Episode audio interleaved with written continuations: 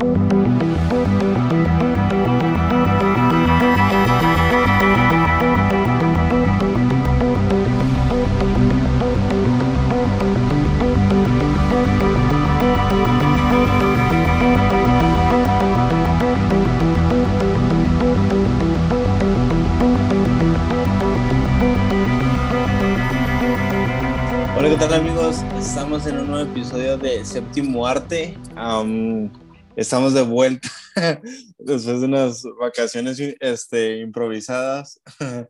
Este, sí, por, por cuestiones de trabajo y un montón de cosas que a uno se le atraviesan, este, no pudimos grabar, pero ya estamos de vuelta. Y la neta es que volvimos con una movie muy buena. ¿No, no cree usted, Andrés? Eh, sí, la verdad es que a mí me gustó bastante. Eh, muchísimas gracias por el volver de nuevo con nosotros al Season 2 de ese. No, son mentiras. Ese no es Season 2.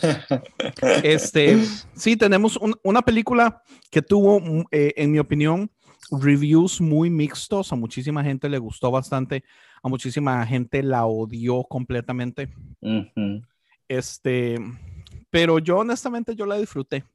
Yo tengo, yo tengo un guilty pleasure con lo que son zombies y por alguna razón hasta las películas más malas de zombies me entretienen bastante.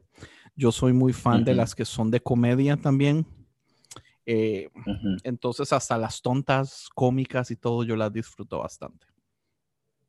Mm, sí, la verdad es que yo, yo la verdad no soy muy fan de los zombies, pero sí soy fan de Zack Snyder.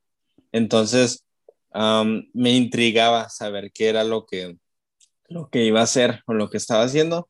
Y la verdad es que a mí no me decepcionó. O sea, tiene unas tomas excepcionales y que, que, la verdad es que sí siento que hizo un muy buen trabajo dirigiendo y todo. Y, este, y también, según yo, algo que, bueno, a lo mejor eso lo dejo para trivia, pero que también fue director de fotografía. Entonces también eso, eso este, influyó mucho está muy, muy padre, la verdad, la, la, la película. Entonces, bueno, pues como heads up, hay muchos spoilers en este episodio. Entonces, si no la has visto, pues mejor voy a verla y luego ya escuchas todo esto. Sí, acuérdense que está disponible en Netflix, casi que en, eh, en, todos los lugares, pero finalmente Zack Snyder hace una película con Netflix. Tengo entendido que Netflix tiene muchísimo tiempo de estar pidiéndole a Zack que trabajen juntos y Zack por todos los compromisos con Justice League y eh, DC no lo había hecho hasta que finalmente este proyecto que tiene muchísimos años de estar en producción, finalmente decide hacerlo con Netflix. Y a comparación de, eh, con, ¿quién es? Con Warner Brothers, que ha trabajado todo este tiempo. Eh, Zack Snyder dice que trabajar con Netflix es lo mejor del universo. Entonces, si realmente están buenos, esperamos ver más proyectos. Y Netflix honestamente está sacando cosas increíbles que a mí me sorprenden. Pero antes de empezar con Army of the Dead, ¿por qué no empezamos con eh, la, película de recomendación de principio? Ya sea una película que nos recuerda a esta película eh, o que tal vez hicieron un mejor trabajo o que tal vez hicieron un peor trabajo o algo así. ¿Por qué no empieza usted, Steve? Va, a mí la película que me recordó y estoy seguro que a muchos, muchos les recordó fue Zombieland. Para mí Zombieland fue un, o sea, como que les dieron la vuelta a todo lo que se trata de zombies, o sea, porque le metieron ese, un humor bien específico. Y hablo de la primera, porque la segunda a mí no me gustó nada, la de Zombieland 2. O sea, ya se me hizo como, a mí no me pareció tan mala, pero sí hay una gran diferencia en, en, calidad de película, pienso yo, de la 1 a la 2. Sí, porque incluso hasta en ciertos chistes y todo, como que en la 12 yo los sentía un poquito más forzados y en la 1 como que un poquito más, este, no sé, más fluidos, más parte de la historia. Pero a mí me recordó mucho, ¿sabes? Sobre todo que en la escena inicial, cuando está, este, que está la canción esta de Viva Las Vegas, que eso me encanta, ¿no? Para empezar.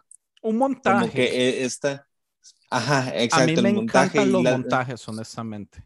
Sí, sí, sí, son una chulada y puedes hacer cosas increíbles. Y Zack Snyder lo manejó increíble, ¿eh? para mí lo manejó genial. Em, y me encanta la disonancia entre que son cosas de violencia y luego una canción bien alegre, ¿no? Ese tipo de, detalles son, son muy interesantes, pero esa como que me recordó también. Steve, e, es, vacilón porque uno podría ver, digamos, eh, tengo entendido que Snyder en sus principios hizo videos de música. Entonces, eh, eh, se nota mucho ese tipo de, de montajes cuando una persona tiene experiencia así como con música. Y, y, es vacilón porque a Zack Snyder se le critica mucho las decisiones musicales que él toma. Por ejemplo, en, en, en Army of the Dead, al puro final, pone la canción de Zombie de Cranberries, que a mí ah, honestamente me pareció muy tonto. Porque la canción se llama Zombies, pero no tiene absolutamente nada que ver con zombies. Claro. Pero fue así como, menos, o sea, ¿quién, qué o sea, pudiste haber puesto cualquier cosa. Y algo interesante con Zack Snyder es que a Zack Snyder le gustan las canciones completas, canciones con melodía, con cantantes, hasta en películas que uno pensaría que es súper seria y todo eso. En, en, Justice League lo vimos a él poner como tres canciones. Eh, la canción completa de un artista, eh, eh, no, no soundtrack, no orquesta, la canción. Entonces, eso es muy interesante pero puede traer problemas y, y, puede ser muy chiva también. Las introducciones, digamos, esta introducción de Army of the Dead y la introducción de Zombieland realmente son éxitos completos ese montaje. Entonces, muy buen trabajo. Sí. Sí, definitivamente. Y también el hecho de que tanto Zombieland como Army of the Dead es, o sea, toman el, el tema de los zombies y le dan una vuelta. O sea, porque en Army of the Dead realmente es, una, es un heist, es un heist movie, pero involucra a ¿Cómo se dice en español un heist? Ah, estafa, un... Ah, sí, como es como estafa, ¿no? Como, como robo, como, o sea, según yo, como el robo, algo así. Este, pues, se escucha más en chido en inglés, Correcto, digamos que, que, hay muchísimas películas que agarran ese género completo, como Tower Highs, como los, todas las Oceans, Ocean 11, 12, 13, 8. es un género muy chiva que a mí honestamente me gusta un montón. No, eh, una de mis favoritas de Heist es esa que sale Jason Statham con los, con los eh, The Italian Job película. Ah, sí, sí, sí. Muy buena, muy buena. Oye, de hecho, The Heist no es película, pero es serie, la de Lupin. No sé si ya la viste. No, y quiero. Está en, uh, mi lista. Muy buena. Quiero también. Sí, está de hecho, la acabé ayer, la segunda temporada. Está muy buena. Sí, vale la pena. Está en mi lista y le prometo ¿A ti cuál? pronto. Bueno, eh, perfecto. yo, estaba, yo estaba pensando compararlo con una película de Heist y todo eso, pero la verdad es que quién sabe cuándo vayamos a hacer otro séptimo arte de zombies, porque no es muy común que salgan muy buenas películas de zombies.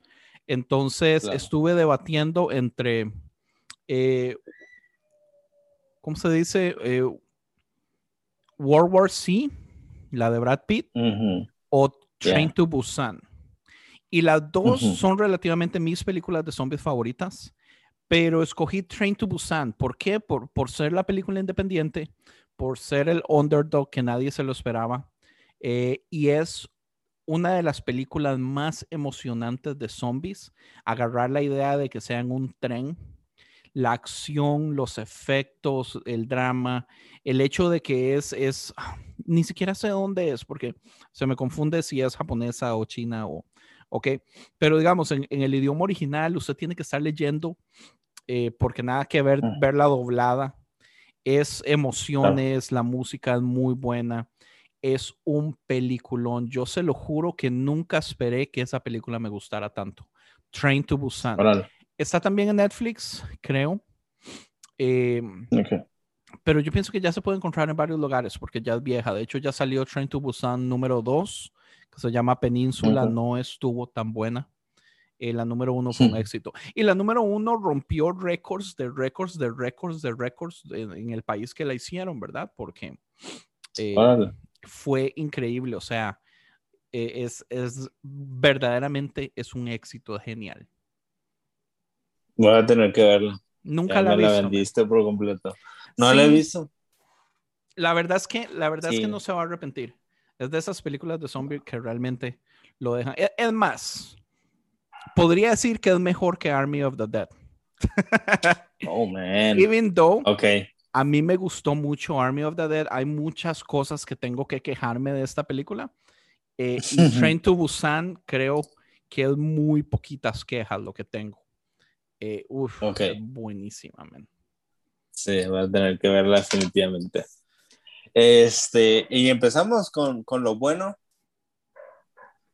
Army lo bueno de la movie. Army of the Dead. De nuevo, spoilers ahead.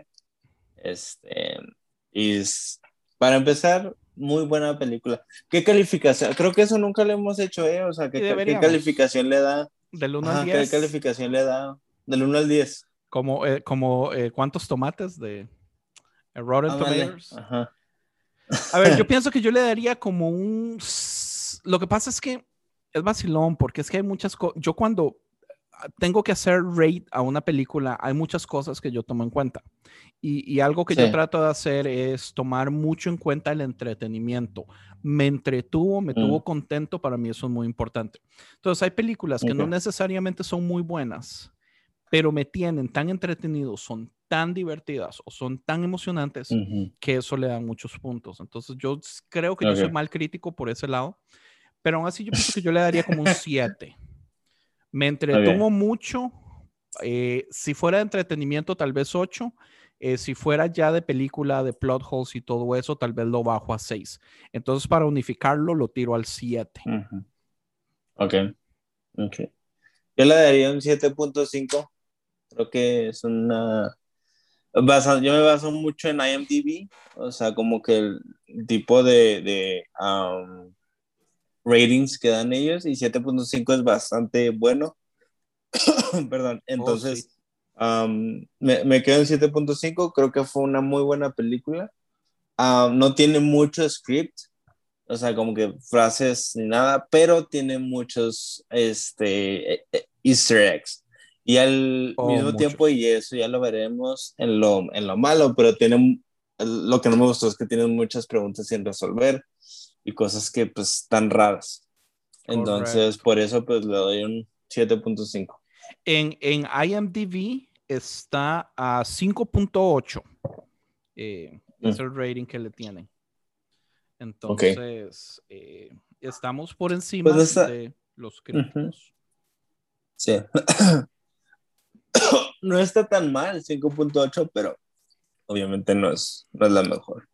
Sí, lo que pasa también es que muchos de estos críticos que salen en, qué sé yo, que tienen sus programas en radio o en noticieros o eh, que tienen blogs y cosas así, son como muy, ¿cómo le explico? Son como muy fresas y les gusta como hipster tal vez y les gusta como que el arte muy extraño y muy underground y cosas así. Y la verdad Definitivamente, sí yo por ese lado soy medio quitado, yo me voy más al entretenimiento, man. Ajá, sí, yo sí, sí es lo que he visto, que en IMDb son como más artísticos.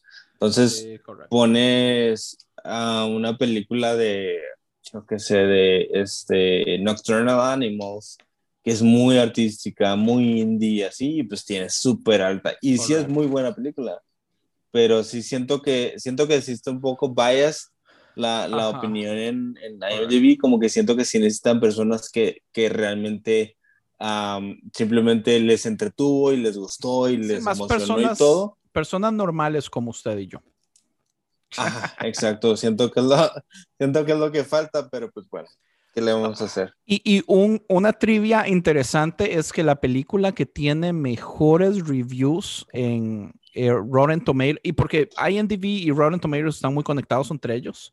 Eh, la película que tiene mejor rating en el mundo, yo creo que es Paddington 2. Sí. La del osito. Men, y es así como, what the heck? Pero sí, yo, la vi, yo la vi y es muy buena. ¿En serio? Es en serio. La 1 nunca la vi, vi la 2 porque los reviews, y yo decía, es que esto está, esto está demasiado raro. Y la vi y es, es muy buena, pero también es tan extraño, tan random. Una película de un osillo inglés, de Gran Bretaña, súper raro. Yo también me acuerdo que hace como dos semanas, de hecho, que vi esa, esa estadística y yo, what the fuck, o sea, ¿por qué?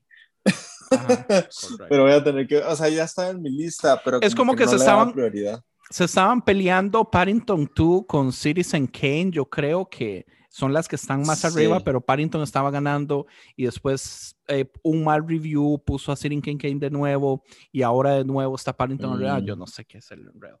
Sí, quién sabe, pero lo bueno, Mae, hablemos de, lo bueno. ¿Qué le gustó de la película? Ya. A mí me encantaron los colores, o sea, me encantaron oh, los colores que manejó Zack Snyder, o sea, qué chulada. De verdad que hasta el detalle de lo, cuando están presentando los actores y actrices al principio, o sea, eso se me hizo tan, o sea, o el montaje donde está la, la pared atrás y ellos con el arma. Sí, súper, súper bello. Uf, o sea, está increíble también porque siento que ah, en el mismo montaje te, Zack Snyder como que te resume un poco la historia de todos ellos y no te tiene que dar tanto, tanta historia. O sea, porque sí se podría ir como que con cada uno, como suelen hacer en películas, como Zack Snyder mismo hizo en Justice League, ¿no? de irse con cada uno y darle su buen tiempo y todo pero creo que en el montaje te lo resume muy bien, o sea, y, te, te, da a entender este, qué es lo que prácticamente cada, bueno, a lo mejor no todos los, los del equipo, pero sí como que los más machines pasaron. Entonces se me hizo genial. A mí se, se me hizo genial el hecho de que te, o sea, te daba vueltas y vueltas y, todo, o sea, todos se mueren prácticamente, o sea. Spoiler, pero es muy triste. Ajá, o sea, pero lo, que a mí me gusta es que no es tu típica historia de héroes en las que todos sobreviven y mataron a todos los zombies, o sea, sino que, sino que realmente todos, prácticamente todos humanos, o sea, solo sobrevive prácticamente este, la hija, la hija y, y, el, y el, este, se me olvidó el nombre del negrito. El negrito, sí, tiene un este, nombre raro, yo lo tengo aquí. Sí, entonces él Ah, pero igual, spoiler, pero al final se ve. Van der Rohe, ajá. Eh, y para el final, digo, también spoiler, pero al final se ve que tiene una mordida. Entonces, este, realmente no sobrevive como tal. Este, y eso también es parte de lo malo, pero ahorita lo digo. Este, pero a mí se me hizo que, o sea, que manejó la historia genial, que puso humor muy padre, o sea, muy, muy entretenido y, o sea, por ejemplo, lo que muchos decían es que es como el regreso de, de Zack Snyder a este, a este género de películas, como apocalípticas y todo esto, y para mí es un regreso genial. Yo siento que no es solo regreso a este tipo de películas, sino que es como salida a DC, porque el man invirtió casi 10 años mm. de su vida en DC. Y DC lo consumió por completo.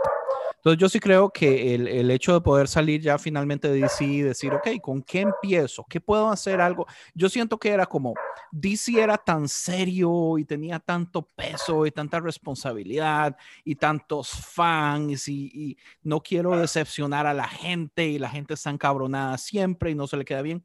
Es así como hagamos algo divertido esta vez y, y yo siento que es un excelente trabajo, digamos, me gusta mucho que en dos horas y media manejó muy bien, en, mi opinión, lo que fueron los personajes. O sea, los personajes, eh, usted realmente termina queriéndolos, el, latino que tiene el blog.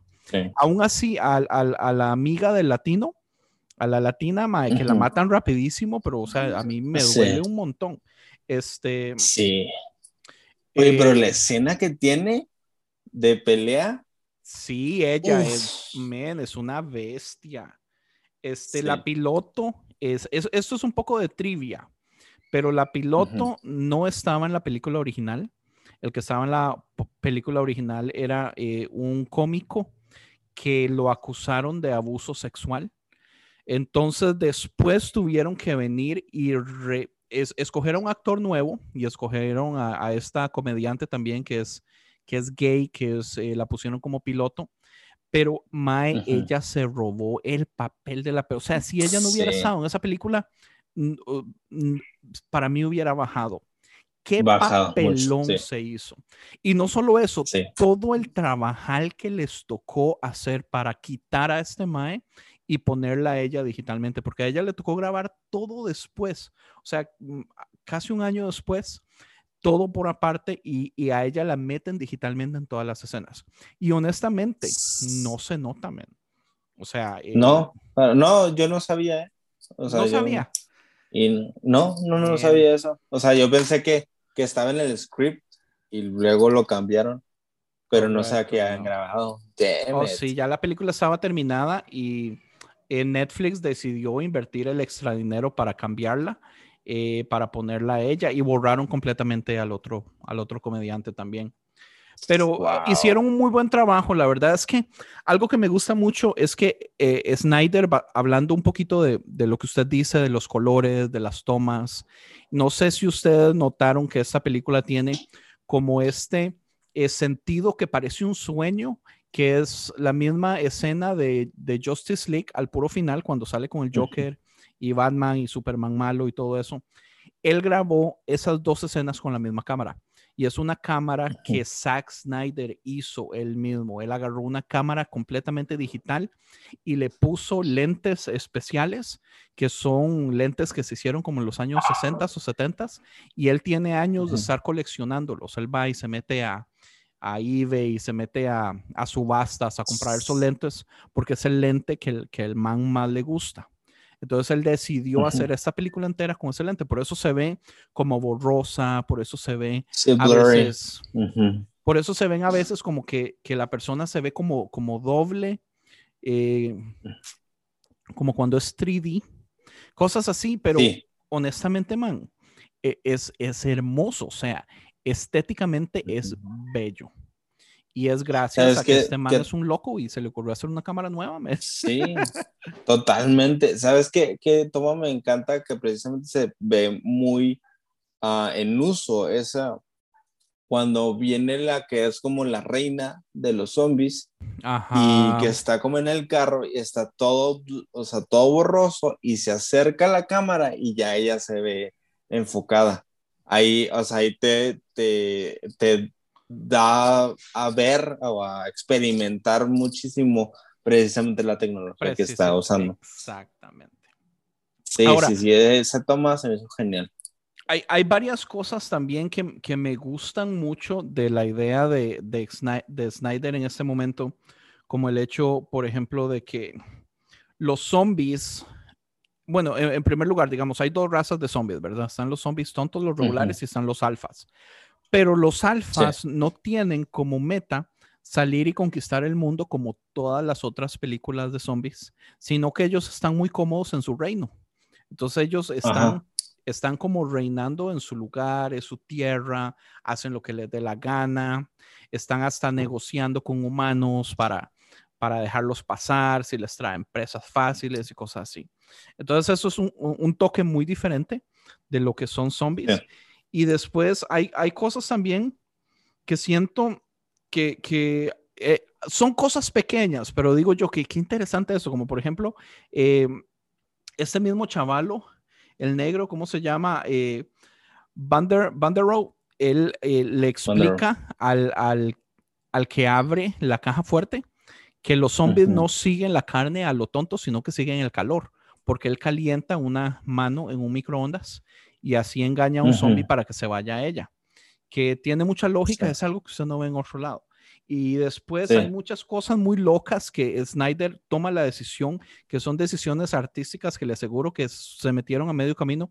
Pero digamos, tenemos zombies, robots, que les brillan los ojos, que en un momento de pelea le disparan en la cara y se ve la cara que es de metal y yo así como... Como, ajá. Qué También cuando, también cuando está el rey y todos estos, creo que cuando trae, creo que es cuando trae el cuerpo de la reina ya sin cabeza, ah, se ve uno que se le ven los ojos así azules. Después también toma la decisión de poner unos ovnis al, al puro principio de la, sí. de la película, donde se ve que uno desaparece y otro arranca. Y cosas así que yo digo. Eso está genial esto es el MAE, e, eso es el MAE divirtiéndose. O sea, diciendo, sí. ¿A quién puta le importa? Tiremos esto aquí, va a ser un vacilón. man, pero es un vacilón, man. O sea, eh, la verdad Sí, porque, por ejemplo... Sí, perdón, perdón, dale. No, no, no, diga.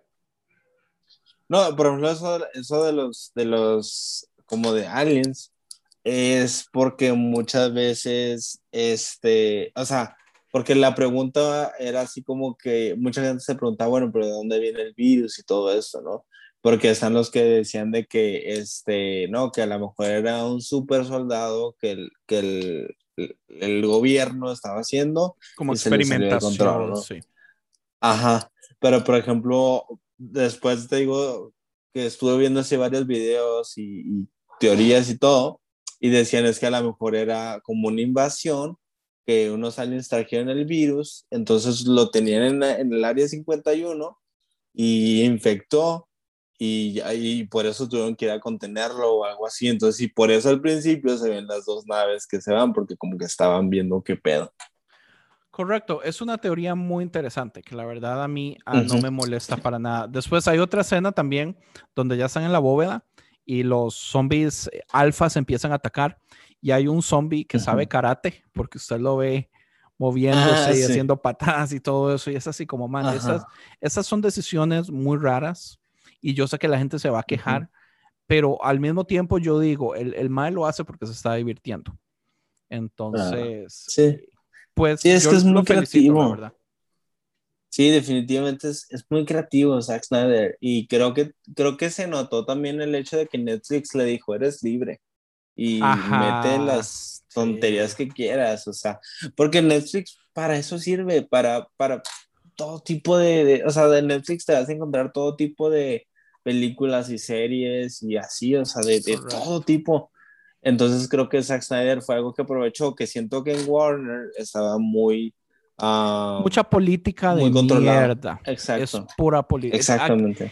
Esto yo lo odio, pero yo me imagino que los más, eh, digamos, en, en, Warner o en otras compañías que son más así, es, es la gente tratando de tener ideas y un board diciendo, a mí no me importan las ideas, quiero más dinero, ¿qué podemos hacer para traer más dinero? Y es así como más, o sea, ustedes le quitan el sabor a la vida. Entonces, claro. Eh, sí, es un muy punto. ¿Sabes qué me encantó? también montones. En la parte donde están entrando en la bóveda eh, y hay unos agentes muertos eh, y el, el, chaval lo dice, oh, mire, son las personas que vinieron antes.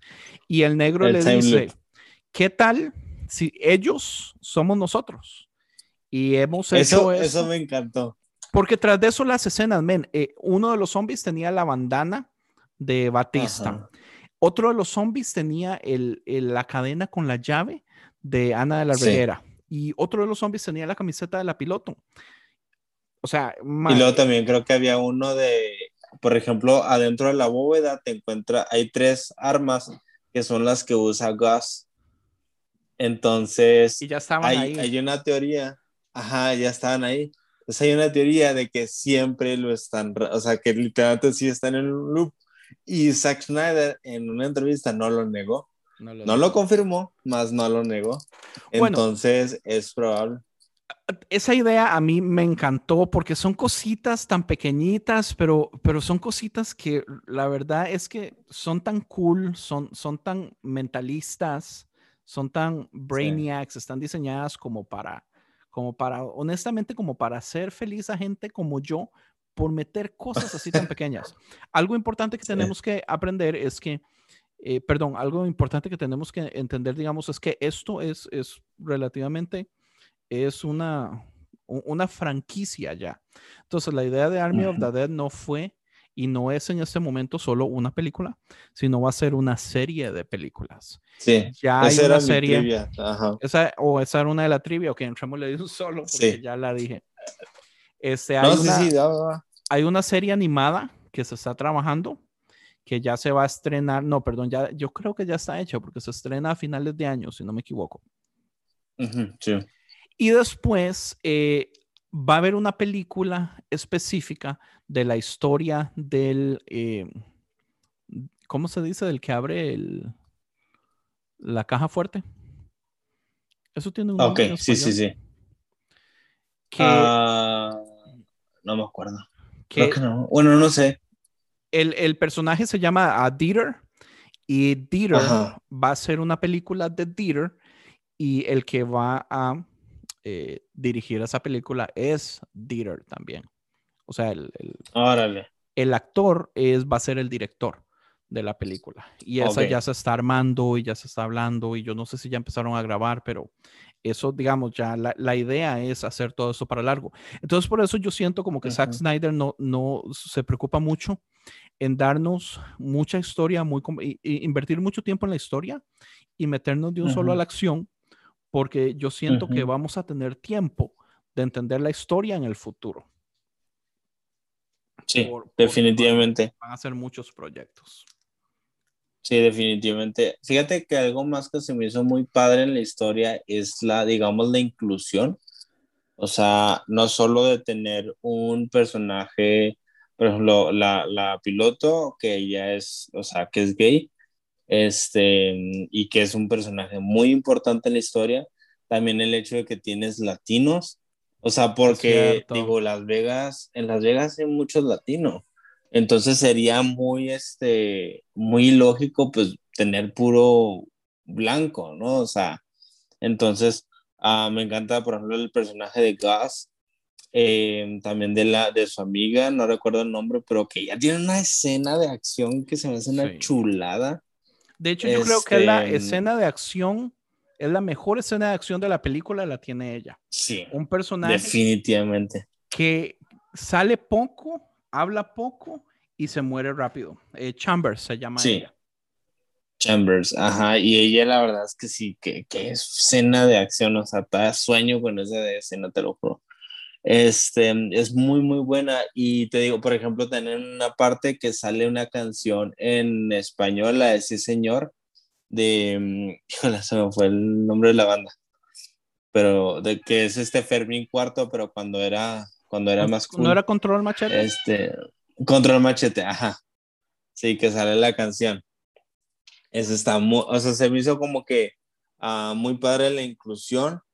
Te digo, este, hasta el hecho de que el que sobrevive es, este, siempre se me olvida el nombre, pero el negrito, ¿no? Que se tiene como esta, esta, idea, o más bien no idea, como que cliché que en todas las películas así, primero se muere el mexicano y el...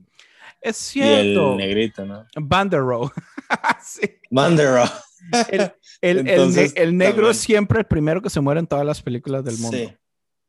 Exactamente. Entonces siento que está interesante que pues ella sea el último en salir y como que fue el que sobrevivió todo. Y según las teorías, hay ciertas teorías que dicen que como es un loop, este, este cuate es, es Zeus, el que empieza todo. Entonces ya es que al, primer ah. zombie se le dice, o sea, le dicen se le llaman Zeus. Ajá. El, primer alfa. Ajá, el primer alfa. Entonces hay quienes dicen que, como, porque cuando este vato está peleando con el Zeus, Ah, no lo muerde, o sea, no, no, se, o sea, no se ve que, que, le dé la mordida. Ajá, ajá. Porque cuando lo va a morder, llega este cuate el alemán, le, le da un golpe, ¿no? Sí, correcto. Pero nunca, nunca lo muerde. Después, ajá, entonces, de alguna manera tiene una mordida, entonces te digo, es una, una de las teorías es que es un loop, o sea, precisamente en esto del time, time loop, dicen que él es el Zeus, porque incluso cuando ah. en, la, ¿cómo se dice? En los, en los créditos iniciales, cuando están saliendo los nombres, hay una escena en la que se ve que el, el alfa está volteando a la, a la estatua de Zeus y sale el nombre de este actor. Oh. Entonces, este es como, es como una teoría, pero pues está interesante. eso yo no lo había visto. Está, está curioso eso.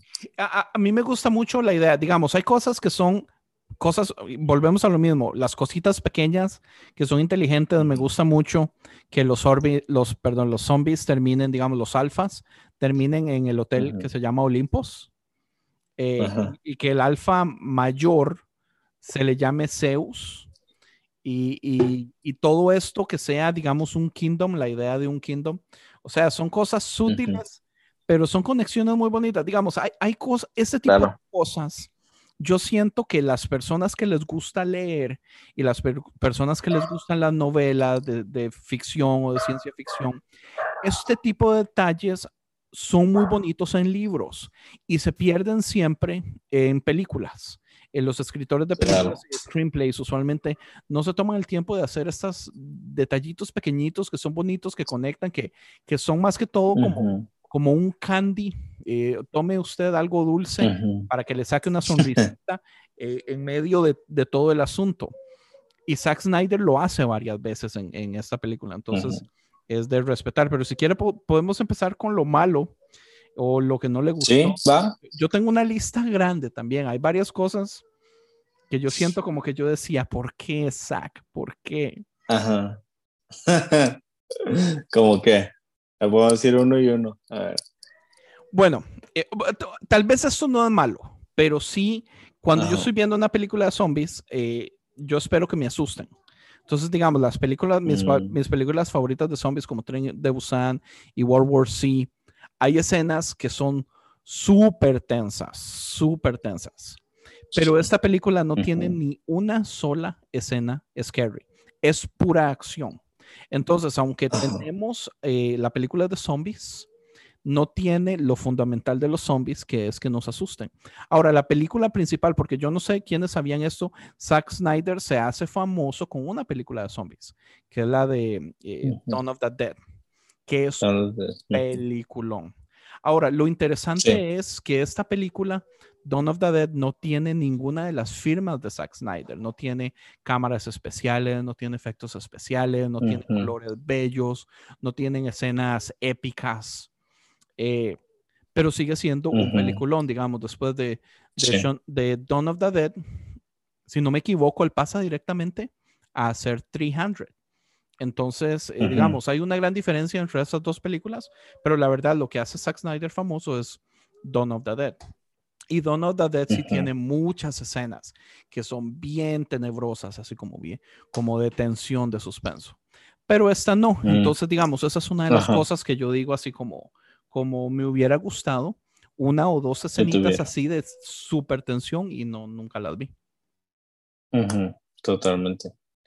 Fíjate que ah, una cosa que a mí no, o sea, por ejemplo, no me, no me gustó, se me fue la primera que iba a decir.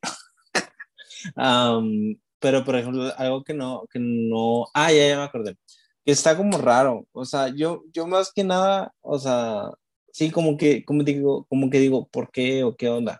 O sea, que por ejemplo cuando los alfas se supone que agarran personas y luego los meten en un cuarto y luego como que los van sacando. O sea, como que digo, ah, ¿para, ¿para qué? Lo, lo, ¿Para qué? Ajá. O sea, lo veo desde el lado práctico y digo, ¿para qué? O sea, fácilmente lo pueden agarrar y los mordían y ya, todo el sacrificio que hacían, ¿no?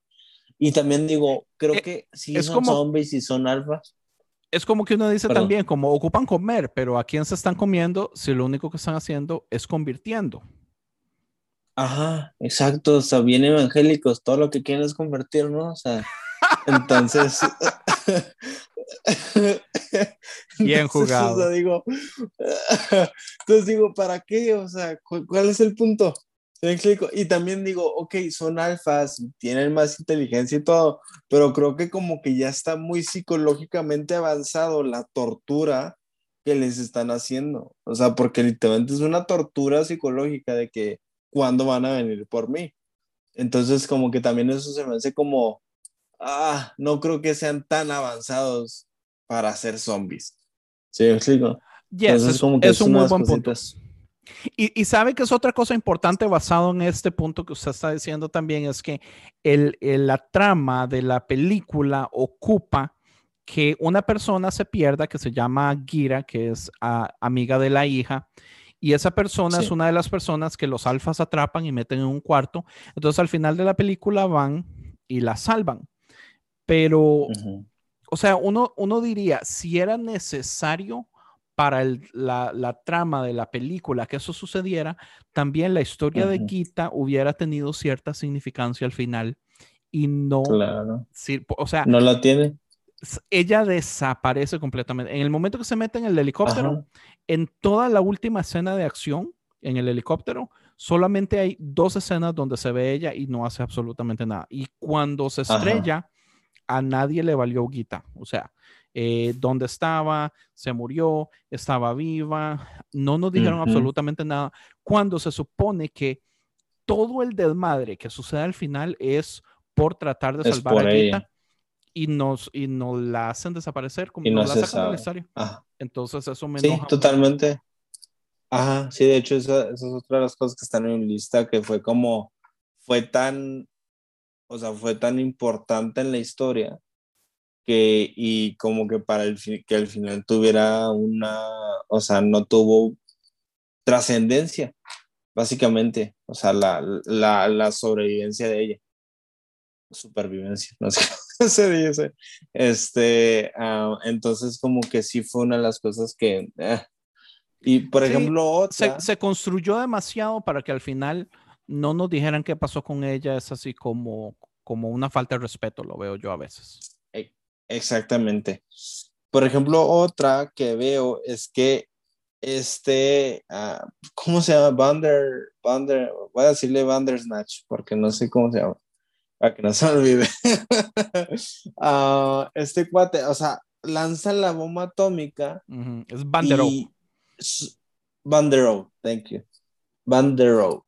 O sea, sobrevive y sale. O sea, y, y por ejemplo, vi dos videos en el que, bueno, vi varios, pero en uno decía, o sea, decía como eso, o sea, que qué estupidez, es una bomba atómica, ¿cómo va a sobrevivir a eso? Porque decía incluso si está en la bóveda y, y, y tenía este, y estaba ahí guardado para empezar, como fregado salió, no? Este, pero también, o sea, de la radioactividad a la hora de salir se debió haber muerto. Correcto. Y, una de las cosas que yo leí es que tal vez el, el virus zombie que ya tenía ahí hizo que no se muriera con la radioactividad, pero también eso le da que, porque, o sea, se nos da a entender como que pasan días o, no sé si son varios días desde que él sale de la bóveda, camina por el desierto, encuentra el carro, logra finalmente irse al aeropuerto. Este, y si él estaba mordido desde hace, quién sabe, hace cuánto, porque nunca se convirtió. Entonces yo leí que hay posibilidades de que la radiación hace que el virus corra menos lento, pero el virus hace que él no se muera. Entonces es como un, es como, como un catch 22. Ok. Entonces lo que muchos decían era que es gracias al virus que la radiación no lo mata, pero también es gracias a la radiación que el virus no corre más rápido. Entonces es la combinación de las mm. cosas que hace que él pueda vivir más. Eh, no sé. E, es una de las teorías que leí. Ajá.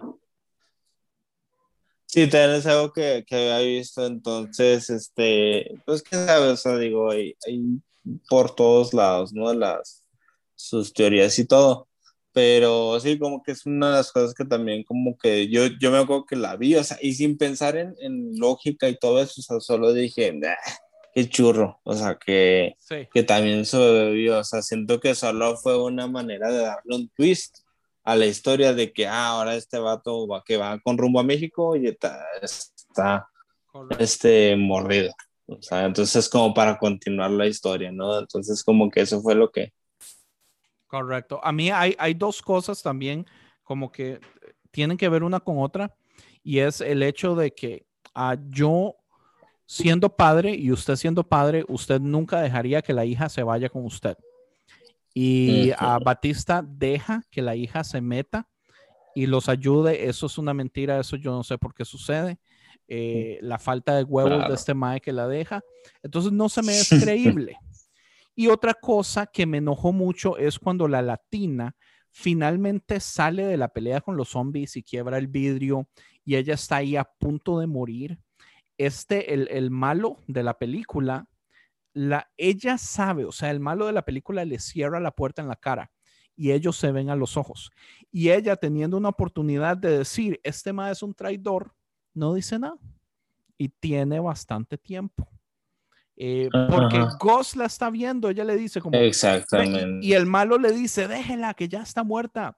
Y la Mae están a o sea, se están hablando, se están... Y la Mae no dice nada, que este mal parido al malo fue la que, la que le jugó chueco y ella está muriendo por culpa de esta Mae. Y ella no dice nada y eh, toda la oportunidad del mundo estaba ahí, entonces eso también eh, me pareció así como un poco tonto. Sí, de hecho, incluso, o sea, a mí como que cuando se que cuando le cierran la puerta, o sea, para mí fue como, ah, motherfucker, o sea, eh, qué maldito, ¿no? O sea, que le cerró, pero ok, la, la historia continúa. Cuando sale de, de, así por la ventana, dije, fuck yeah, o sea, dije, sí, no inventes, es genial. Sí, entonces yo dije, ah, que se quede viva, o sea, y luego se muere y es como, o, sea, como que entiendo que es para que la historia continúe porque este cuate tiene su, uh, su, plan, aparte, ¿no? De, de la, Ajá, de, de, la cabeza y todo esto, pero siento que hubiera estado interesante, uh, o sea, siento que si hubiera funcionado que ella siguiera viva y que a lo mejor no, no, la, no lo mataran a él o algo así, o sea, que sí pudiera seguir como con su plan. O sea, siento que hay alguna manera de que eso funcionara. O sea, a mí me hubiera encantado que ella siguiera viva. Uh, porque era una A mí también. Entonces. De mis personajes favoritos. y, sabe que es otra cosa, basado en eso que usted, ya que usted menciona. Definitivamente. La cabeza. Definitivamente. Entonces sí. El malo va y, y agarra la cabeza. Y, y, es la misma escena de la entrada. O sea, ellos entran e, y, y, ellos están, digamos, la entrada está atrás de ellos. Ellos entran y se van a los hoteles y se van a la bóveda, pero en ese momento el malo y la coyote salen y se van a la entrada de nuevo a buscar a la reina. Si la cabeza era lo importante y el dinero no, porque cuando el malo le corta la cabeza, no se escapa que estaba a pasitos para atrás? en vez de devolverse de nuevo a la bóveda. Exactamente. Es ilógico. Eso me molestó muchísimo. Porque yo decía, porque el man hace horas se hubiera ido. Eh, no sé, me pareció muy tonto. esas son las cosas que yo digo, ¿por qué? Zach, porque sí, disfrute lo que está haciendo, haga algo divertido, pero también esta inconsistencia que muy grande, man. Entonces me molestó. Claro, sí, sí, sí. Sí, definitivamente. O sea, por ejemplo, o sea, por ejemplo, un detallito que este, eh, ¿cómo se llama? Takanaga, o no sé cómo se llamaba.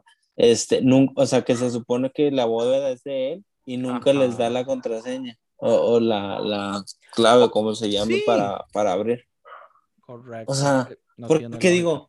Porque aunque el dinero obviamente no era su, su plan, pues les pudo haber dicho, o sea, digo que, ay, la, la clave es esta. O sea, que digo, obviamente así no hubiéramos tenido un personaje tan divertido como lo es este, este cuate, el alemán, ¿no? El, el es muy de todos modos, o sea, se hace muy inconsistente. ¿Sabe que es una trivia interesante? entonces, oh, por cierto. Ajá, Dígame usted primero, porque tal vez sea lo que yo iba a decir. A la, lo mismo que en esta teoría de los time, de los time loops, Em, que dice, ya que está en una escena y luego que trae el bat, cuando están como que explicando cómo matarlos y no sé qué, y que este cuate dice, wait, esperen. Entonces, que era como una, que, a la, que dicen que como que él estaba más consciente y como que fue una manera así como que se acordó. Y lo, oigan, y si lo hacemos de esa manera y no sé qué, porque como que de alguna manera tenía conciencia de las otras veces que habían ido y que no habían este que no había funcionado. Wow, tiene, tiene lógica. Eh, ocupo que nos dé la información de esos videos, de esa teoría de los loops, para ponerla en las notas, porque yo también quiero verlo ahora. Me, me, parece interesante. ahí se los, ahorita se los mando eso no era lo que yo iba a decir. Lo que yo iba a decir es que una de las cosas interesantes es que todos los actores tuvieron que pasar por un zombie camp. Hicieron un zombie camp de 10 días de entrenamiento Y la única persona que tenía experiencia con armas, experiencia profesional, era Dieter, el, alemán, el, que abre la bóveda. Entonces a él más bien lo tuvieron que ah. entrenar hacia abajo, lo tuvieron que hacerse ver menos profesional. Entonces, su entrenamiento, él en vez de cómo verse profesional con armas, era no sea tan técnico, no sea tan, véase más tonto. Entonces, a él le tocó entrenar hacia abajo para desaprender muchas de esas cosas, porque él, toda la técnica profesional de las armas ya las tenía. Es una trivia interesante. Oh, qué interesante. Eso sí, definitivamente no lo sabía pues ya dimos mucha trivia, no sé si en esta película no sé si entre el qué diría Jesús. bueno, usted sabe que yo creo que hay varias cositas extras de lo que son eh, trivias interesantes. Ok, de lo interesante, ok, va. Algo, algo que me parece interesante es el hecho de que Dave Batista y La Roca tienen un, tienen, ay, ¿cómo se llama?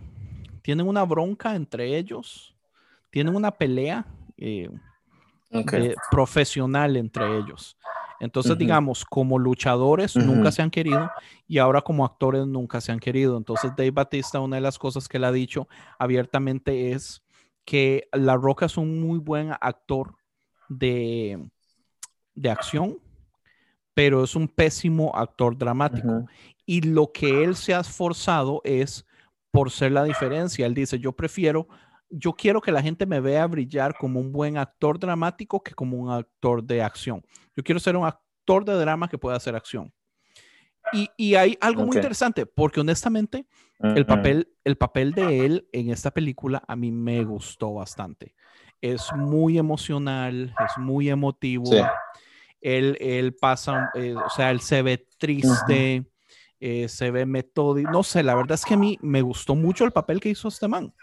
Entonces, y, me es interesante ver, digamos, la pelea de, él con la roca y que hasta cierto punto, digamos, yo no puedo decir que la roca tiene un buen, una buena escena emotiva de absolutamente nada de eso, o comedia o acción. Entonces, la roca en realidad no, es, un buen actor. Y Dave Batista se está convirtiendo en un buen actor. Entonces, me, me parece interesante. Sí, esto sí tiene mucho rango. Es lo que precisamente también está viendo eso, o sea, que tiene mucho rango. Y, por ejemplo, o sea, ahorita que dijiste eso de drama, tiene, sí, cierto, porque, por ejemplo, lo ves en la de Blade Runner 2049. Sí. Y, um, y que sale ahí, o sea, ahí es, ahí es, o sea, digo, sí tiene su acción. Y obviamente siempre lo van a poner en algo de acción por, por su físico, o sea, porque es un cuate grandote, mamado, ¿no? Entonces, obviamente se da para eso, pero sí se nota que él quiere papeles que tenga, que involucre emociones, que involucre una, una, realmente una actuación, no solo ponerse a pelear y a golpear, o sea, sino algo más profundo. Entonces sí, está muy interesante eso. O sea, yo, yo no sabía como de esa, de esa este, pelea entre ellos. Sí, sí. Pero sí tiene mucho sentido, definitivamente. Y sí se está convirtiendo en muy buen actor. ¿Sabe qué es otra trivia interesante? Es que Zack Snyder, a propósito, agarró el, el Zack Snyder Cut de la Liga de la Justicia y la puso en la bóveda. Entonces, en la escena donde Tanaka les está explicando el plan, que es esa misma escena donde sale Dieter con el bate, en el momento que Tanaka le está diciendo, cuando ustedes abren la bóveda y la bóveda, se, la bóveda se abre y todos entran caminando, a la izquierda usted va a ver unos rollos de película, que son como unos cinco o cuatro rollos de película. Ah, y hay una escena donde se acerca y ya la gente le tomó shots y todo eso, y se ve donde dice JL Snyder Cut, que era el Snyder Cut. Sí, sí, sí. Súper interesante. Little Easter egg. Sí, ese, son, ajá, son ese tipo de easter eggs que, que Zack Snyder, que hasta cierto punto siento que él aprendió mucho de los easter eggs así chiquititos, porque siento que tenía un poco más, más grados y yo siento que las aprendió con DC, que es lo que tiene DC y Marvel. O sea, el hecho de que sea cómics y, que se va a la pantalla y todo, es lo que tiene. O sea, por ejemplo, tú ves la, a los hermanos este, Russo y ellos siento mucho de, de Marvel en, en, los easter eggs y, y, ahora lo, por ejemplo, la de Cherry, que fue su primera película después de Marvel, hay muchos easter eggs. Así chiquititos. Chiquititos. Sí, nosotros íbamos a hablar de Cherry, por alguna razón nunca se hizo. También íbamos a hablar de, eh, King Kong, de Kong versus Godzilla. Y yo la odié tanto que yo dije, mejor no. yo odié esa película. Pero lo interesante, ¿sabe que me gusta mucho de, de, los hermanos rusos también? Sí, disclaimer, ¿eh? O sea, estaba en la lista el Kong vs. Godzilla por si alguien lo está esperando, pero Andrés dijo, Nel, asquerosa, y yo no la vi. la, la, odié, ustedes no tienen ni idea. este, ¿sabe que le iba a mencionar? Digamos que los hermanos Russo tienen también mucha experiencia, porque eh, no sé quiénes son fans de la, del TV show que se llama Community, pero yo soy oh, un fan de Community. Y una de las cosas que amo de Community es que, es, es, no sé, es como comedia inteligente, o sea, eh, no sé cuál es el arte, no sé cómo lo hacen, pero tocan tantos temas, tienen tantos chistes, son, son cosas tan rápidas que suceden y los easter eggs son ahí súper populares.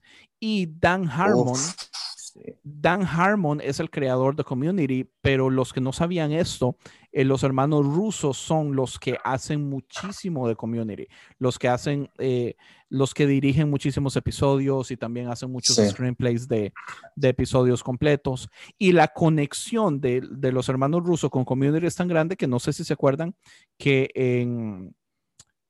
¿Cuál es la película? Es a Civil Wars. Ahí sale Abbott eh, él es uno de los operadores del...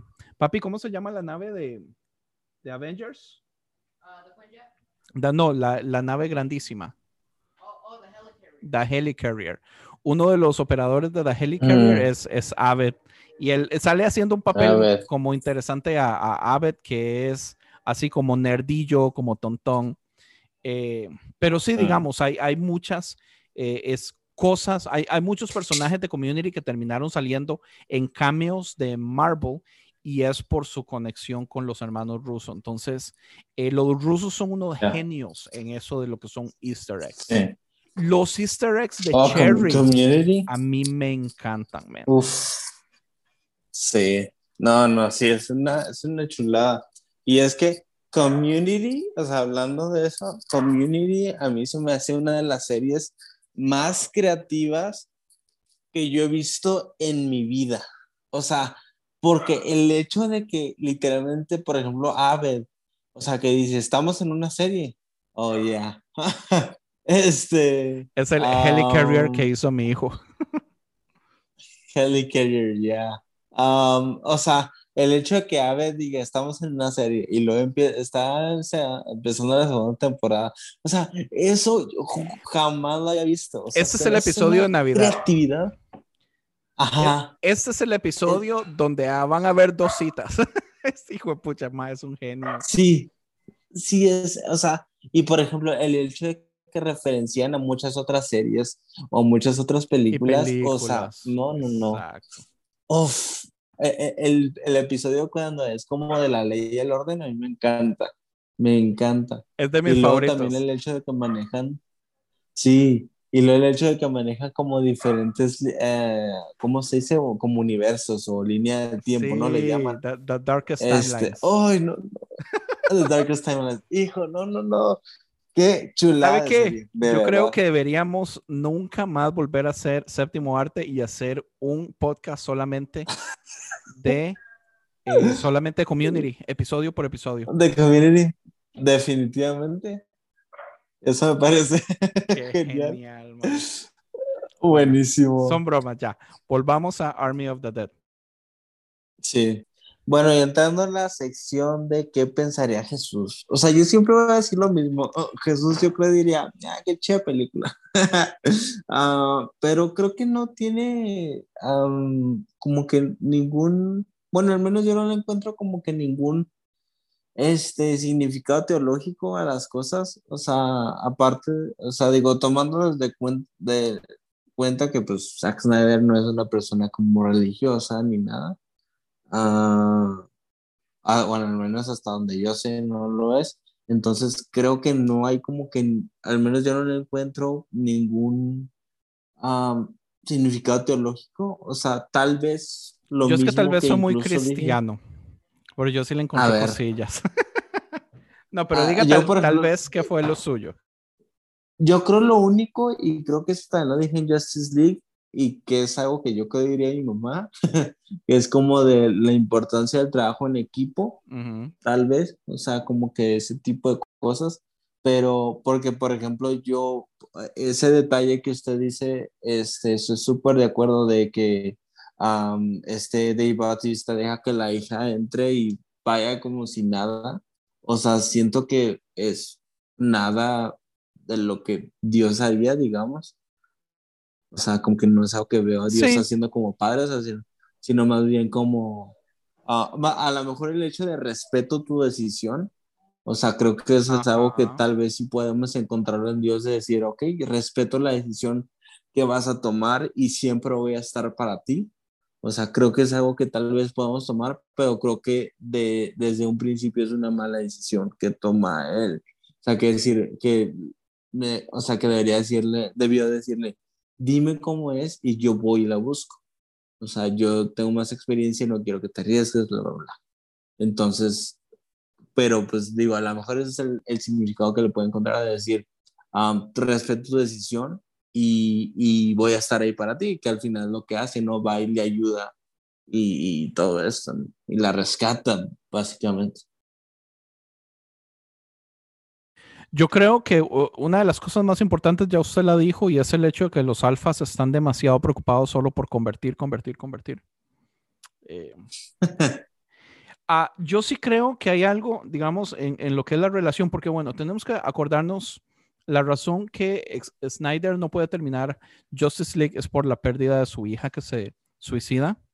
Y esta película es todo acerca de la relación de la hija y el padre cómo el padre cree que la perdió, pero él no sabe por qué la perdió. Entonces, todo lo que, digamos, él, él juzga que la razón que la perdió es por algo, porque, digamos, a él le tocó matar a la mamá convertida en zombie. Pero la razón que la hija eh, se enoja con él no es porque le tocó matar a la mamá, es porque después de que mata a la mamá, él no fue consciente de que ella también estaba pasando un proceso de duelo, de sufrimiento y él no estuvo presente. Entonces, él estaba pensando solamente en él, ella estaba pensando en que por qué él no piensa en mí.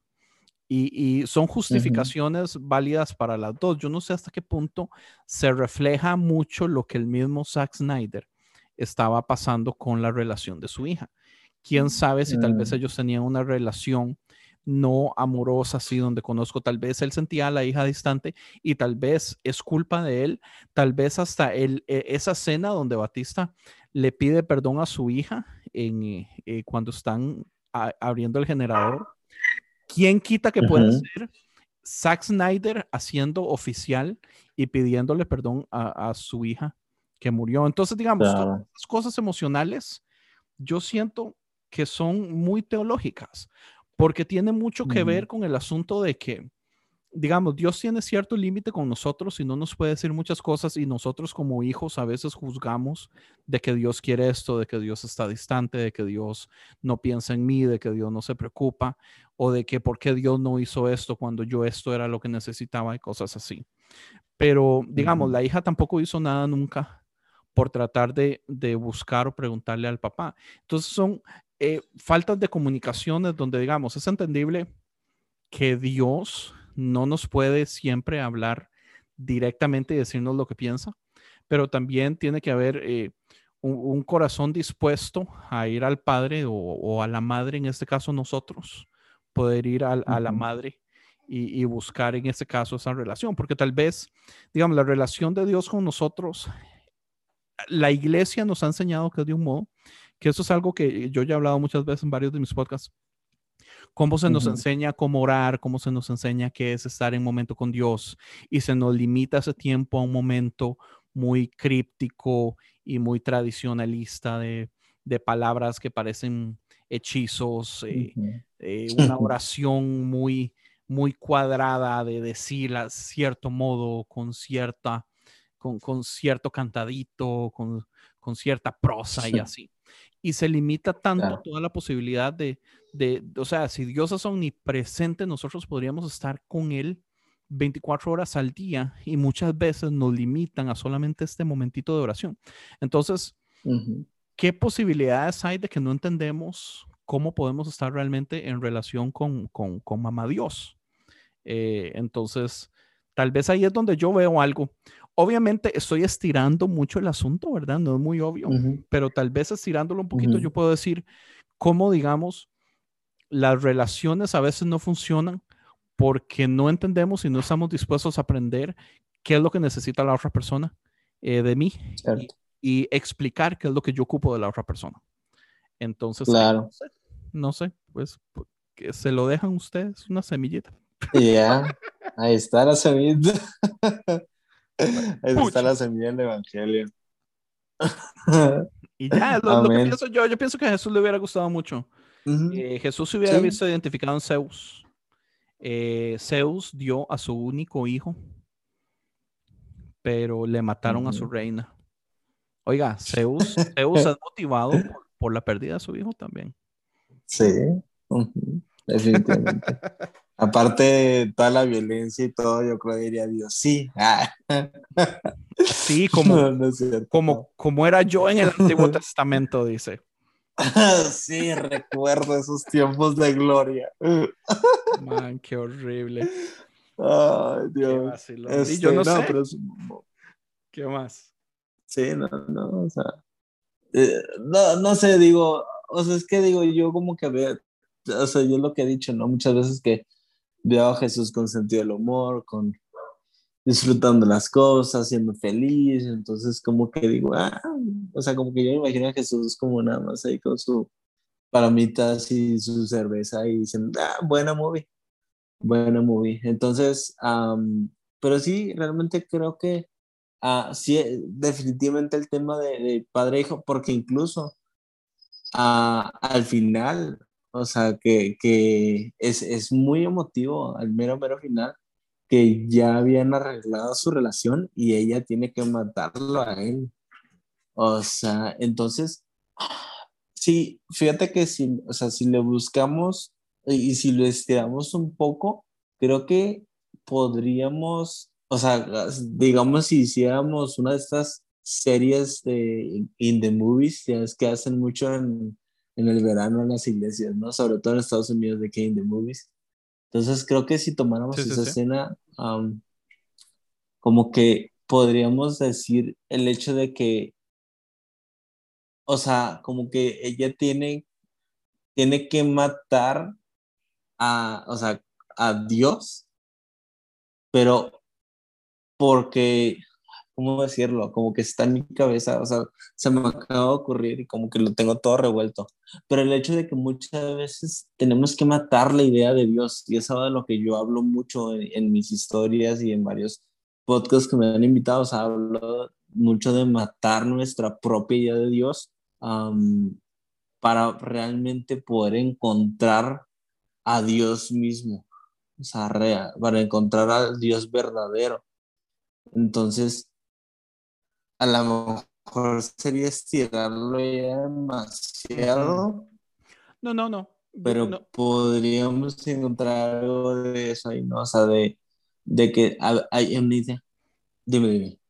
No, no, iba a decir que no, no siento que sea muy estirado, siento que tiene ahí ah, un, un, muy buen punto. Eh, la necesidad de, de, de, digamos, cuando nos aferramos más a la imagen que tenemos de Dios, estamos limitando lo que Dios realmente es porque es más fácil eh, empoderarse de lo que yo creo que es la imagen y eso evita que podamos ver. Es, es, como cuando la gente se cierra a la Biblia, digamos, baja la cabeza para ver la Biblia, pero no puede salir, su cabeza no puede ver hacia el frente para ver la gloria de Dios porque está, está metida en la Biblia. Entonces, hay muchísimas cosas que limitan esa, esa imagen. Exactamente, entonces creo que, o sea, porque imagínate, ella tiene que matarlo porque si no la iba a matar a ella, literalmente. Entonces, creo que muchas veces que necesitamos matar nuestra idea de Dios, porque si no esa misma idea nos va a terminar matando a nosotros y nos va a hacer personas uh, que, que, discriminan, que, o sea, y lo puedes ver en, personas, en, en, ideas muy fundamentalistas en las que uh, precisamente yo ahorita estaba escuchando a Brian Sand, que es de mis teólogos favoritos, y él decía, ah, hay mucha gente que se... Sí, y, y, decía algo bien, bien interesante, dice, hay gente que se esconde en la Biblia para no tener que escuchar a Jesús. Entonces, wow, sí, sí, sí. E, e, es, esa me encantó, porque, porque es lo que dice, dice, si tú vas a la Biblia, tú con la Biblia puedes respaldar a la esclavitud, puedes respaldar al maltrato a la mujer, puedes respaldar el uso de armas, puedes respaldar la violencia, la cadena perpetua, o sea, todo ese tipo de cosas las puedes respaldar. pero no, pero Jesús no respalda eso. Entonces dice, no somos, dice, somos cristianos, no somos biblianos. Biblianos, correcto. ajá. Entonces, como que te digo, llevándolo al, como que al, concepto que yo lo he llevado, o sea, como que es matar esa idea de Dios, o sea, y no sé si, si usted lo ha visto, es, es algo que yo cambié en, como que en mi forma de, de hacerlo, decirlo, que yo ahora el nombre de Dios lo pongo en minúsculas, y no lo hago por rebeldía o por falta de respeto ni nada, sino porque yo me di cuenta que tenía una reverencia demasiado tóxica hacia Dios. Qué interesante, man. En, el sentido de que si yo ponía Dios eh, en minúscula, por error me sentía mal. Había un grado de culpabilidad. Entonces dejé de hacerlo. O sea, empecé a poner en minúsculas, no porque no respete a Dios, sino porque lo estoy conociendo más. Y digo, si lo pongo en minúsculas, no me va a pasar nada. De hecho, lo estoy conociendo y no, no pasa nada, o sea, no, no hay ningún problema en eso. Eh, y estoy hablando de exactamente el mismo Dios, este, pero desde una, desde una dimensión más, más sana. Entonces, como que sí trata mucho de, he hablado mucho y estoy ahorita, digamos, traumado con la idea de matar a Dios, o sea, de matar mi idea de Dios, para que esa misma idea no me termine matando a mí, porque al final de cuentas es un Dios que yo creé y, y que y yo mismo me estoy matando, entonces necesito hacerlo a tiempo como lo hace esta chava, ¿no? O sea, ya se está convirtiendo, lo mata y le, le duele, y creo que es el proceso de construcción, ¿no? O sea, cuando tienes que enfrentar esas cosas y te duele, no es fácil, o sea, no es sencillo tener que confrontar, pero, pero es lo necesario y eso le permite a ella avanzar y tiene el dinero que le da él mismo y puede avanzar y puede continuar y, ya puede hacer toda su vida, ¿no? O sea, entonces, uh, pero tuvo que enfrentarse, o sea, literalmente su nueva vida empieza en el asesinato de su propio padre. Yo siento que a mí me pasa algo parecido a, lo, a, a diferencia de poner Dios en minúscula, es eh, que tengo tiempo de estar poniendo mamá Dios cada vez que escribo Dios. Y es, es muy parecido al proceso que lo estoy haciendo. Es un proceso eh, no solamente eh, para la gente, sino también es un proceso interno, donde, donde quiero, quiero expander esta idea y, dejarla delimitar y, y, valorarla, digamos, en, digamos, para mí, por experiencias de vida, por, lo que es, digamos, ver a, mi esposa y cosas así. Yo siento como que, que vale más la imagen de madre. entonces, mm. yo quiero honrar esa imagen de madre porque veo más cualidades maternas en Dios que cualidades maternas, eh, perdón, paternas, porque las paternas usualmente lo que se, lo, lo que es, lo que se presume de las cualidades paternas usualmente son cualidades muy tóxicas. Lo bueno del padre es lo tóxico. Entonces, eh, creo que hemos pasado por algo muy, muy parecido en ese lado. Qué interesante, man. Totalmente, totalmente. y ya para, para terminar, Mae, una, una movie que la tenga emocionado, que, que ya quiera ver. Bueno, y, y, yo creo que hay grandes posibilidades porque está a punto de salir y tal vez sea una de las, del, el, tal vez sea el, el, siguiente episodio que grabemos. Siguiente. Eh, Pero la de Tomorrow War con, con Chris Pratt, con J.K. Simmons, man, que J.K. Simmons se ve todo buff, todo varas y es el papá de Chris Pratt en, en, esa película. Se ve increíble. Ojalá no me vaya a decepcionar, pero se ve tan buena y yo estoy tan emocionado eh, que esa es mi recomendación. A ver qué tal va a salir. Sí, si no han visto el tráiler, pues se ve muy, muy buena. Y yo la que estoy esperando que ya salió, pero no ha llegado a México, literalmente llega la próxima semana, si no me equivoco, en HBO Max, es la de In the Heights. es una celebración de la cultura latinoamericana entonces, y es con música y es que hizo un latinoamericano como lo es Lin Manuel Miranda y se ve buenísima, muy buena. Buenísima.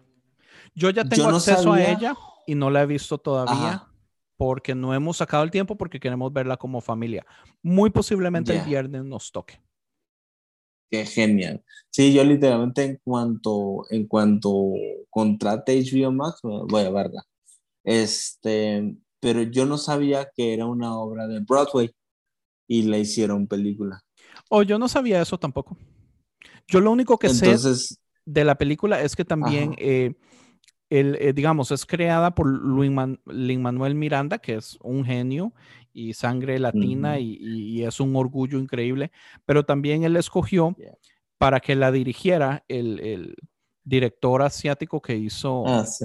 ¿Cómo, se llama? Crazy Rich Asians. Esa. Que no es de mis películas favoritas porque yo no soy muy fan de todo lo que es esta cultura de, de dinero. Yo por lo mismo, ajá, yo por lo mismo no la he visto, ¿eh? Porque tampoco me gusta esa cultura. Y Pero siento que, no es mala película. Como película muy buena. Y él como director hizo un muy buen trabajo en la película. Mm. Eh, voy a verla, o sea, Digo, realmente no la he visto por eso, porque hasta cierto punto siento que es una celebración de eso. O sea, o bueno, no sé, como que me da miedo. Mm. Ajá, o sea, como que es como, siento que es lo que, que es muy similar a esto que pasó cuando salió la de Ted Bundy, que sale Zac Efron, que como que romantizaron a un asesino en serie. ¿En Entonces, serio? Yo vieras que nunca vi la película, eh, pero sí sé cuál es. Y no sabía que lo romantizaba. Yo creía que era más bien crítica. No, es que es de cuenta que el hecho de que, o sea, no sé, o sea, está muy romantizado porque te presentan como muy el lado sentimental de él. Entonces, oiga, usted, ya vio Cruella? No la he visto. No la he visto. Podríamos hablar de esa, yo ya la vi y tengo mucho que decir. Pero es exactamente oh, lo mismo. Es romantizando a Cruella, que se supone que es evil, pero al final es mucho mixed feeling, como en realidad no es buena, pero la película hace un muy buen trabajo para romantizar, entonces me trajo muchos mixed feelings. Podríamos ah, Ok, sí, ok, no, sí, definitivamente, de la neta sí necesito verla. Ah, pero te digo, por ejemplo, en este caso que o sea, él fue un asesino que, que vivió, o sea, que es una historia verídica y te digo, hizo atrocidades. Sí, asquerosidades. O sea, horribles. Entonces siento que, te digo, te dan como que el lado muy romántico, muy que él está enamorado, porque realmente se está mucho alrededor de él y la actriz que es Lily Collins entonces como que su relación y que se amaban y no sé qué tanto, entonces como que siento que romantizan mucho y te dan el lado como de, ay, es un hombre con sentimientos y bla, bla, bla, y súper inteligente y súper capaz. Entonces, o sea, en ese entonces, sí, por muchas personas era como, ah, es que está bien guapo y es bien inteligente así, pero pero pues se trata de que, oye, pero ve lo que hizo. Entonces siento que la película le dio mucho peso como, como a esas opiniones de, ah, es que es súper guapo, y yo no sé qué, entonces como que, o sea, llega al punto de romantizar a un asesino en serie, lo cual es... Y esta película de, de, Crazy Ass uh, Asians hace, hace, lo mismo eh, hasta cierto punto. Porque digamos, usted, yo hubiera pensado que al final iba a tener alguna crítica a esta cultura de millones, de buscar la plata, de, de mm, privilegio y todo eso, y no, no hay ninguna crítica. Eh, es solo mm, la historia. Solo es como de la, historia. Chica pobre que se enamora del mae rico y eso es todo. Eh, mm, entonces, sí, no, es la gran cosa. Yo pienso que no, no necesita perder tiempo en ella. Pero el director hizo muy buen trabajo. Entonces, eh, va a ser muy buena película. Por eso, esperemos. Se ve muy buena. Fíjate que yo vi el intro como que el intro de la movie, no sé, intro de qué, o sea, que está en YouTube y no, es chulada, ¿eh? Entonces sí me estoy muriendo por verlo. Genial, pues hablamos de ella entonces ya cuando salga en, en México. Eh, yo la vuelvo a ver. Súper. Pues yo pienso que ya estuvo, ¿verdad? ¿Qué más, ¿Qué más tenemos que decir? Esto es. Yo no tengo nada más que decir. De mi lado es todo. Muchísimas gracias por escuchar una vez más entonces Séptimo Arte. Eh, el episodio 3, episodio 1 del Season 2. No, son mentiras. Eh, creo, que la próxima eh, sí va a salir un poco más rápido porque si hacemos realmente The Tomorrow War, que está por salir en menos de 10 días, si no me equivoco, sale como el 2, ¿verdad? De, julio. De julio. sí, creo que sí. ahí quedamos. No sé, muchísimas gracias por escuchar. Gracias. Uh, pura vida.